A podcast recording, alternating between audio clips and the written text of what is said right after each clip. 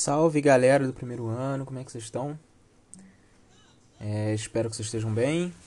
Mais uma vez eu tô vendo que a galera não tá assistindo a aula, cara. Assim, eu não vou ficar assistindo, né? Eu acho que tô devendo uma aula pra vocês, inclusive, porque semana passada eu tive um problema, eu vou gravar ela. Mas assim, é um pouco desanimador, eu fico. É, a minha última aula teve uma.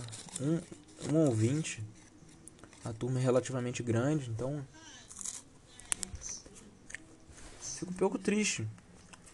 Porque eu gasto um tempo fazendo isso pra vocês.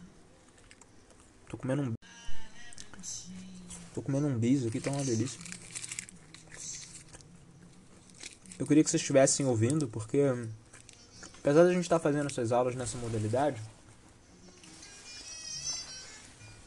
em que eu tô gravando, enfim, não é a mesma coisa que a gente está em sala, né? Vocês podem tirar dúvida imediatamente, etc. Mas eu ainda acho assim que tá sendo uma coisa assim, essa essa coisa de gravar as aulas ainda tá sendo produtiva.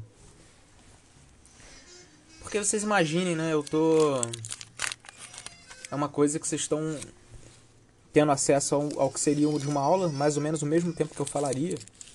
Porque o resto do tempo a gente bateria um papo, eu veria como é que vocês estão, etc. Então, do ponto de vista de conteúdo, vocês não estão perdendo tanta coisa. E esse conteúdo agora do primeiro ano é muito light. Então dá pra vocês pegarem essa essa aula e aprenderem, sabe? Mas tudo bem. Eu vou continuar gravando. Quem ouviu, ouviu. A situação tá tensa. O Brasil tá mantendo o número de óbitos elevadíssimo. Todos os dias. Enfim, eu fico preocupado com vocês. Não sei como é que vocês estão, né, cara? Eu tô isolado ainda tô em casa, tô, tô, enfim, tô trabalhando, tô dando aulas em outros lugares, etc. Mas assim, fora as saídas que eu dei para andar de, bicicleta e tal, eu tô em casa o tempo inteiro. Fico preocupado com vocês. Eu vi uns alunos aí saindo, rede social. Não aconselho, tá? O professor aqui fica preocupado quando vê. Por mais que eu saiba que tá, enfim, tá difícil para todo mundo, a solidão, né, às vezes em casa é muito ruim. Mas é fundamental agora que se mantenha um isolamento, tá? Ainda mais agora, a gente já está no segundo tempo do negócio. Já tem vacina sendo anunciada aí. Então, vamos tentar ficar atento.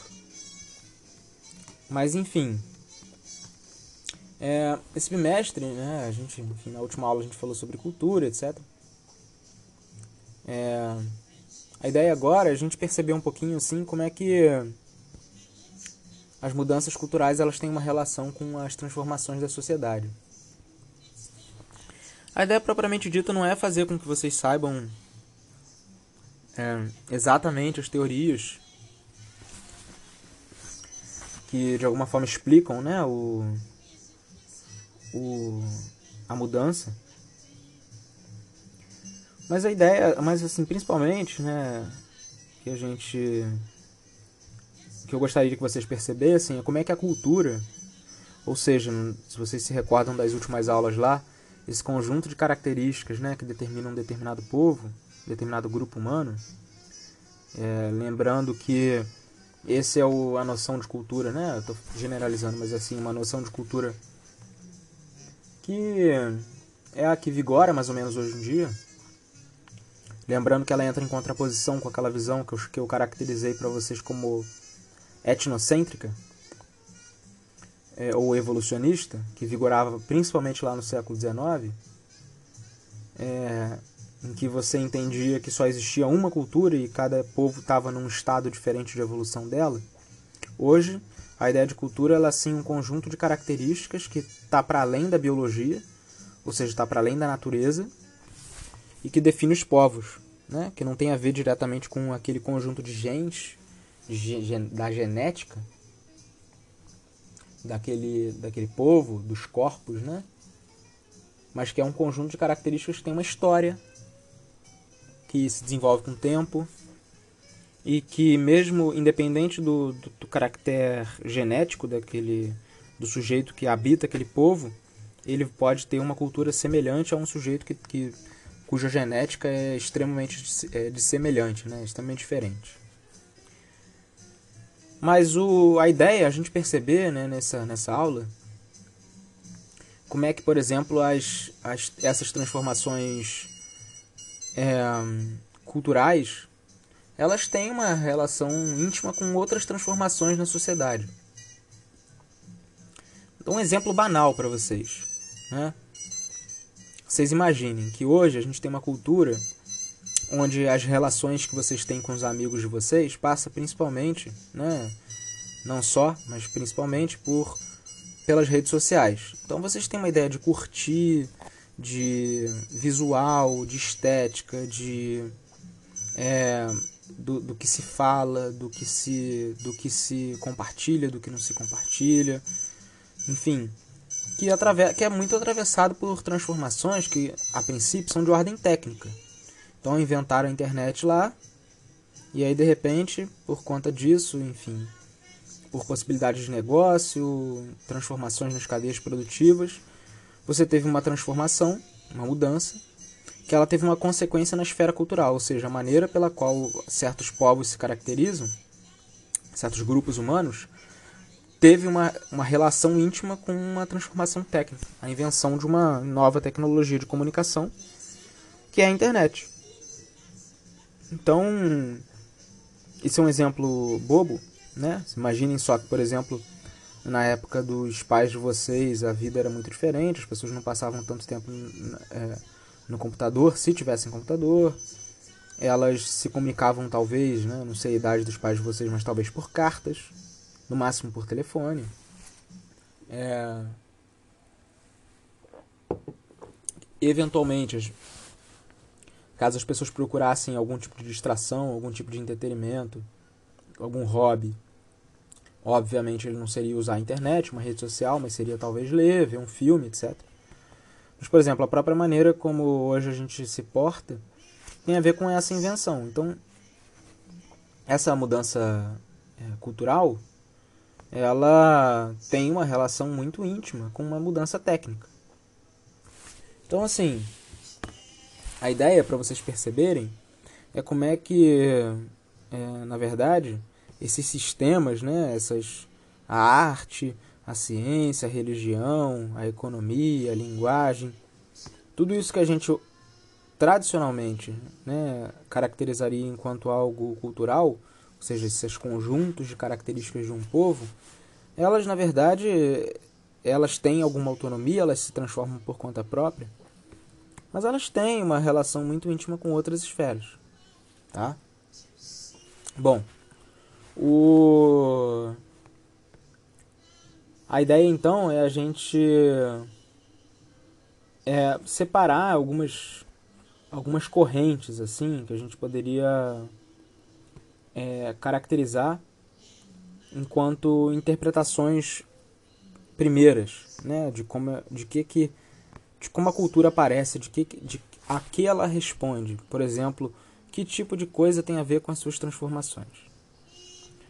A gente poderia citar, por exemplo, é, que um, um sujeito como por exemplo Franz Boas que é um antropólogo alemão, mas ele é radicado nos Estados Unidos, né? Ele faz seu trabalho nos Estados Unidos. Eu citei para vocês na última aula esse cara, é, que ele é do, que ele estuda principalmente os, os índios norte-americanos, em que ele tem uma visão de cultura onde, por exemplo, é, as diferenças entre os grupos e as sociedades humanas, elas são obviamente dessa esfera cultural, é, e ao mesmo tempo elas não tivessem equivalência entre si. Então, cada transformação cultural ela responde a um processo muito próprio. Ela não poderia ser, por exemplo, eu não poderia dizer assim, ó, a cultura humana muda com a tecnologia. Não. Pode ser que alguns grupos mudem, outros grupos não. A ideia principal é entender que cada cultura ela é muito específica de cada povo e que não tem nenhuma lógica mais geral que a gente pudesse apontar. Essa é a posição, por exemplo, do Boas. Tem um outro sujeito, dessa vez em inglês, né, que é o Bronislav Malinovsky. Ele é de 1884 e morre em 1942. Que, por exemplo, ele, ele entendia que a, a cultura ela se originava a partir de certas necessidades funcionais dos grupos. Então, por exemplo, por que, que na Melanésia o pessoal come coco e não come gado? Veja bem, é, é papel da cultura responder a certas necessidades que esses grupos têm e que são muito locais.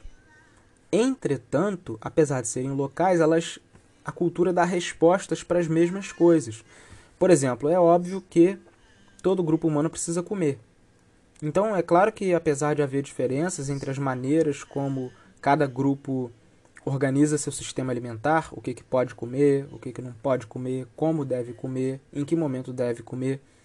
Apesar de cada grupo determinar certas modalidades de, de, de se portar, de agir, etc., cada grupo, apesar disso, apesar das suas particularidades, ainda tem que dar uma resposta para a questão da comida.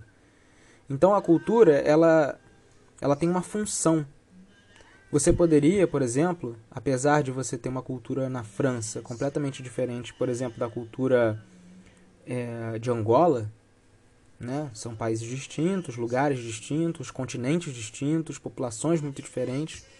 Apesar disso, existem certas funções que a cultura cumpre, né? Que elas são equivalentes.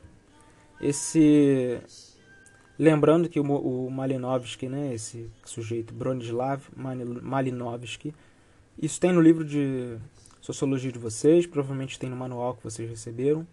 Caso não tenha, dá para é, jogar na, na internet. É, se vocês botarem é, o conceito de cultura na antropologia, vocês vão achar o nome dele. Ou vocês podem digitar por conta própria. É B-R-O-N-I-S L-A-W, Bronislav, espaço M-A-L-I-N-O-W-S-K-I, Malinovsky. Ele é um.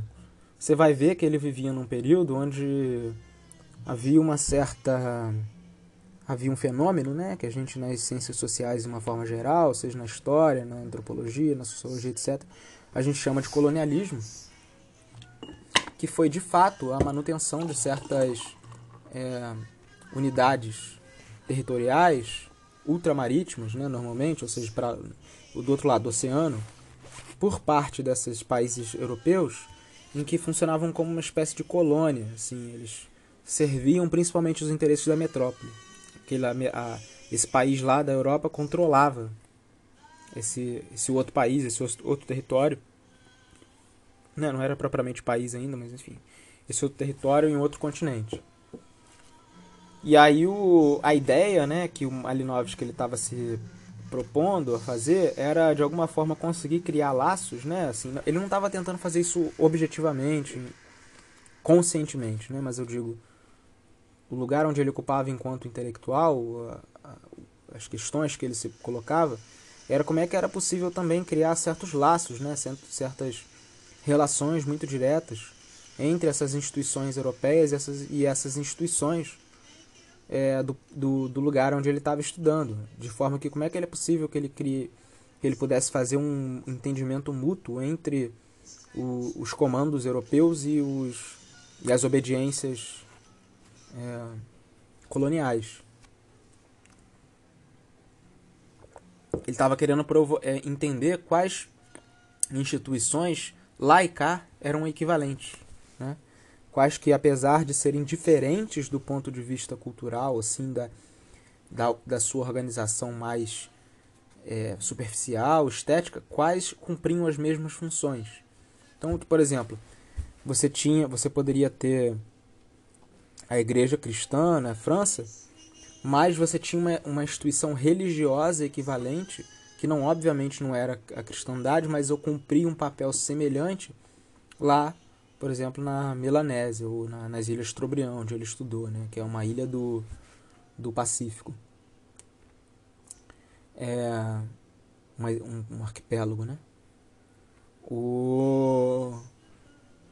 Mas a ideia para ele é que, óbvio, as culturas elas, elas são diferentes entre si, elas têm uma história própria, mas essas histórias elas estão dentro de uma estrutura funcionalista, ou seja, cada pedacinho da cultura cumpre uma função específica, seja ela alimentar, seja ela promover certa, certa união social, certa coesão, certo entendimento, mas cada cultura, apesar de diferente, ela tinha certa equivalência que ela poderia ser procurada. Bom, você tem também outras antropólogas estadunidenses, estadunidenses que ficaram muito famosas, como por exemplo a Ruth Benedict e a Margaret Mead. Eram é, que, por exemplo, tentavam é, investigar, por exemplo, como é que é, como é que as culturas poderiam ser classificadas, tá? Entre si. Então, por exemplo, só só como é, valeria citar, né? Eu não sei se vocês tiveram isso em. ou se vão ter. Provavelmente vocês vão ter, porque. É, isso é uma coisa muito doida, na verdade. Tipo, por exemplo, eu tenho, eu, eu tenho que falar dessas, dessas senhoritas, né? Já faleceram, obviamente. O, há bastante tempo, aliás. Elas. Principalmente a Benedict, ela ela é de 1887 e morre em 1948. Ela tem uma influência muito grande de um filósofo alemão que vocês vão estudar em algum momento em filosofia, chamado Friedrich Nietzsche. É, ele ele desenvolve, né, principalmente nos seus primeiros trabalhos, um nos seus primeiros livros, um, uma noção, né? Tem um livro dele famoso chamado O Nascimento da Tragédia, em que ele analisa uma uma é, uma forma dramática né de que a gente chamaria hoje de teatro que é a tragédia na Grécia em que ele classifica né em os ele poderia classificar a cultura em duas modalidades que seria o apolíneo o apolínico e o dionisíaco em que as culturas né, elas estariam mais ou menos em uma tensão. Da onde vem essa ideia de apolínico e dionisíaco? Né? Apolínico vem, da ideia, vem do deus Apolo. Não sei se vocês conhecem, mas o, o Apolo, na Grécia Antiga, ele é o deus da forma. Ele é o que dá forma para as coisas. Né? E o Dioniso é o deus andarilho. Ele é o deus da, é, da falta de forma, da transformação, da, do caos, né? em contrário ao Apolo. Eles são deuses que, de uma certa perspectiva, eles são contrários uns aos outros. Um ao outro, né? Um deus, um deus Dioniso do caos, do, da andança, da transformação, da falta de ordem, da, da festa, da bebida, é, do prazer. E de outro lado, é, inclusive, né, o Dioniso, na sua reinterpretação romana, ele é o deus Baco. Daí que vem a palavra bacanal, né? Não sei se vocês já ouviram. Espero que se ouviram que seja só de uma certa distância. Sem, sem julgamentos aqui, né? Só pela idade de vocês. Mas eu, se vocês ouviram a palavra, o bacanal era uma festa do Baco, do deus Baco. E exatamente era nessa festa onde você havia uma uma certa suspensão das relações sociais a ponto das pessoas se relacionarem entre si sem levarem tão fortemente em consideração as suas as suas relações eh, familiares, etc. Mas enfim, só, só para colocar para vocês entenderem mais ou menos do, do que se trata. Então toda cultura ela poderia ser caracterizada entre uma cultura ordeira, apolínica, né, que tem a ver com uma forma bem definida, conformista, tranquila, solidária, respeitadora, comedida, etc. E uma cultura que tem ali uma característica dionisíaca, da falta de forma, da festa, da, da, da embriaguez, da ambição, da agressividade, do individualismo, do exagero. Tá? Então, para Benedict, para essa Ruth, Ruth Benedict, ela é de 1887 e morre em 1948, como eu disse. Ela, as culturas elas poderiam ser classificadas entre é, apolínicas e dionisíacas. Né? Elas teriam esses, esses princípios, ou elas seriam mais apolínicas ou mais dionisíacas. De forma que, é claro, obviamente, haveriam tipos de cultura intermediários. Né? Estariam entre ali, entre o apolínico e o dionisíaco, mas nos extremos sempre haveria essas duas tendências que estariam em tensão. Bom, existe para além dela também, uma antropóloga muito famosa que vale a pena comentar, que tem, teve um impacto muito forte nessa noção de cultura. Ah, e só para lembrar, né, tanto a Ruth Benedict quanto essa Margaret Mead, elas tiveram uma relação, né, principalmente a Margaret Mead, é, com o movimento hippie norte-americano. Né? Então, se vocês já ouviram falar dos hippies, sabem que essa senhorita, né, que é de 1901 e morre em 1978, ela, tem uma, ela teve uma influência muito grande no movimento hippie. Bom, é, a Mead, né, ela teve uma relação, inclusive de ordem amorosa, né, com a Benedict. Diz a lenda, não sei de fato, mas enfim. Ela investiga a maneira pela qual os, os sujeitos, os indivíduos, eu, você, o seu colega aí, eles pegavam esses elementos da cultura, ou seja, essas coisas que estão na cultura, e como é que, por exemplo,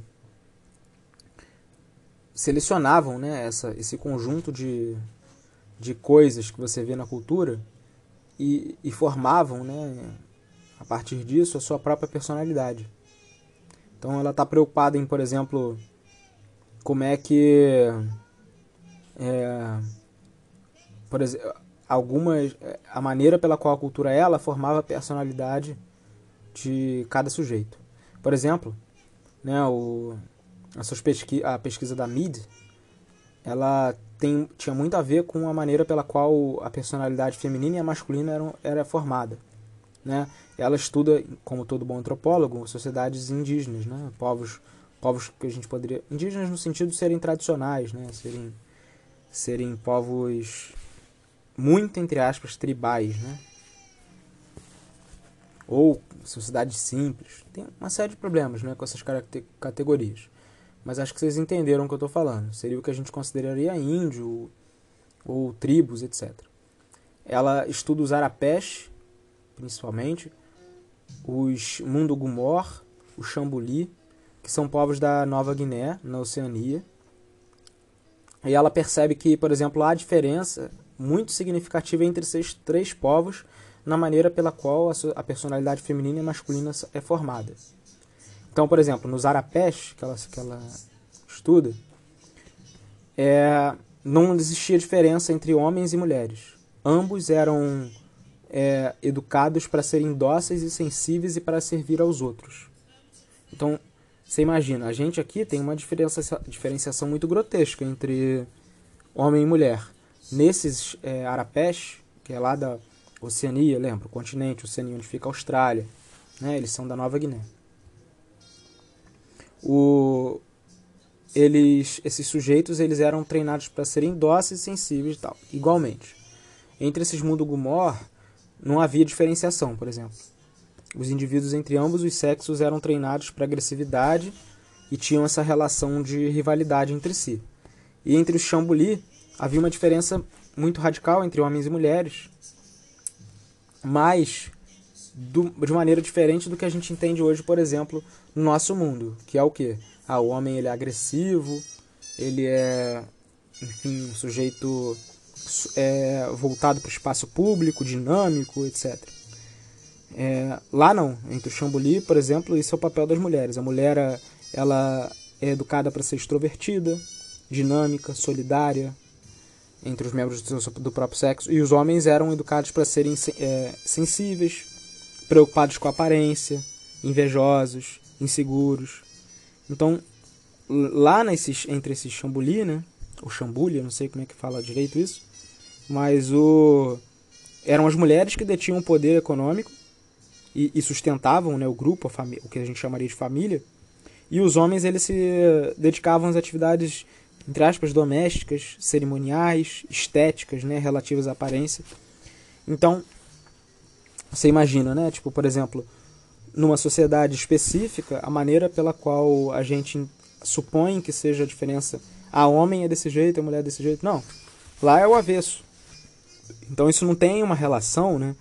Isso mais para frente aqui no nosso no nosso mundo vai desembocar nessa teoria, né, muito famosa hoje em dia que a gente eventualmente vai ver, onde há duas categorias distintas para poder classificar as características que a gente chamaria, né, de sexuais, que é o sexo e o gênero. Então essa mid, ela já está percebendo que, por exemplo, que a diferença das personalidades, né, principalmente entre os entre o que se chamaria de feminino e masculino, ela não está vinculada a características biológicas, né, como por exemplo o sexo, né, a pessoa ter um par de um órgão genital ou não, mas a maneira como cada sociedade e cultura define é, a educação das crianças. Então esse conjunto de características ele tem mais a ver com a educação das crianças do que com as características é, biológicas, né, genéticas daquela, daquela pessoa. Então, por exemplo, é, é, pode ser que em uma determinada sociedade, caso você nasça mulher, né, você nasça com, com características do, do, que gente, do sexo feminino, na verdade você teria características de gênero que seriam, por exemplo, da, no, no caso da nossa sociedade, do sexo masculino. E isso ela observa bem. Tá? Bom, é... Por último, vale a pena comentar também uma noção de cultura interessante. É, por exemplo, a, o, um antropólogo mais tardio, né? a gente está falando de um sujeito que nasce em 1908 e morre em 2009, ou seja, há pouco tempo, que é o Lévi-Strauss, Claude Lévi-Strauss, é, que é um antropólogo belga, né? mas que enfim, faz seu, seu trabalho na França em que ele percebe que, por exemplo, as que na perspectiva dele, né, isso é contestado depois, né, mas assim, eu acho que do ponto de vista do ensino médio, o mais interessante seria a gente chegar até ele, né? Mas a ideia de que a, as culturas elas têm certas características distintas, mas as suas características elas poderiam ser reduzidas em a combinações de elementos fundamentais que existem em todas elas. Então, o que o professor quer dizer? Então, falar assim, ah, na verdade, é claro, existe lá né, a linguagem, as regras de matrimônio, quem pode casar com quem, quem não pode, a arte, a ciência, a religião, a economia, etc. Tudo isso aparece de uma determinada forma em cada cultura. Só que essa configuração que aparece em cada cultura, ela é uma combinação dos mesmos elementos. Então a maneira pela qual esses elementos eles são combinados faz com que haja diferentes culturas. Fundamentalmente, há uma mesma um mesmo sistema que, que pode ser combinado de diferentes formas para formar certas culturas. E vale lembrar que o Levi-Strauss é um sujeito que ele se preocupa com uma, com uma questão que é exatamente onde termina a biologia, né, a natureza, e onde começa a cultura. Pro pro e exatamente seria esse elemento aí, né, que faz essa mediação entre natureza e cultura, que seria o elemento que seria o, o mais comum em todas as sociedades, exatamente aquilo que sem a qual não existiria a sociedade humana. Seria aquilo que faria a mediação entre o que é animal e o que é humano. Para o Levi-Strauss, essa coisa que faz essa, essa distinção entre animal e humano é um elemento né, chamado a, a proibição do incesto ou seja, uma coisa que, que existe em todas as, as os grupos humanos, apesar da maneira como ele aparece em cada grupo humano eh, seja diferente. A proibição do incesto, por exemplo, né, a proibição das relações sexuais, por exemplo, entre irmãos ou entre pais e filhos. Se você for pensar, cada sociedade proíbe certas relações específicas sexuais entre certos membros sejam eles de, com laços consanguíneos ou não. Por exemplo, existem sociedades que recomendam a relação, seja matrimonial, seja sexual, entre primos. Mas existem sociedades que proíbem. Entretanto, por exemplo, toda, toda sociedade proíbe a relação entre filhos e mães. E tem algumas sociedades cujo papel do pai nessas relações é ocupado pelo tio materno, enquanto não há essa figura de pai, enquanto não há nenhum tipo de proibição né, entre essa relação. Existem sociedades onde é onde primos cruzados, né, filho do meu do que, por exemplo, eu sou uma mulher e, é, e você tem eu tenho um filho, né? Você é meu filho e aí você tem uma prima que é filha do meu irmão, bom, pode ser uma relação recomendável, mas filhos de, de primos diretos, né? Ou seja, eu sou um eu sou uma mulher, eu tenho um filho que é você, e eu tenho uma irmã, ela tem uma filha, e caso vocês queiram se relacionar, não pode. Mas a questão é a maneira pela qual se proíbe ou se recomenda as relações sexuais ou matrimoniais ela depende de cada sociedade. Entretanto, toda sociedade regula as relações sexuais e matrimoniais. Ou seja, apesar de cada uma definir suas regras específicas, né, quem pode casar com quem, quem pode é, namorar quem, quem não pode, é, essa essa maneira como ela, apesar de ela de cada uma ter o seu jeito de, de regular isso, de dizer o que pode e o que não pode, todas elas falam alguma coisa a respeito disso. Não existe nenhuma sociedade onde pode tudo. Entendeu? Então, essa característica da proibição do incesto, apesar dela ser uma, uma coisa que varia de sociedade para sociedade, alguma proibição é universal. Tá?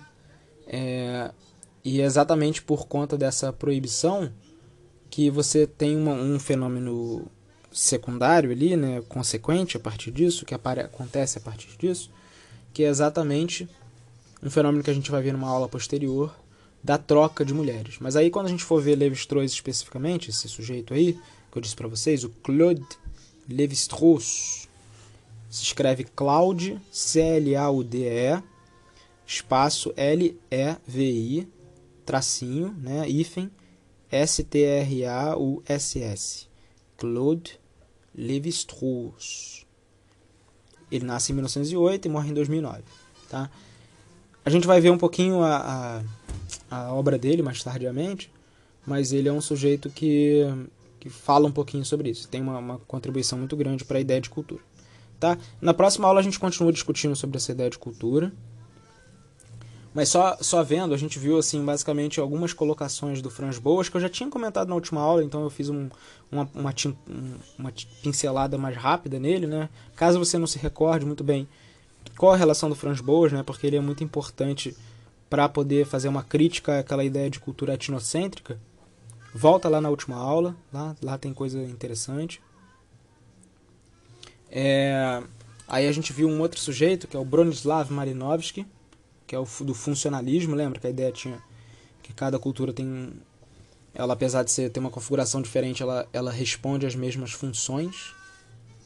Eu falei um pouquinho sobre a Ruth Benedict e a Margaret Mead, que são ambas norte-americanas, né, estadunidenses.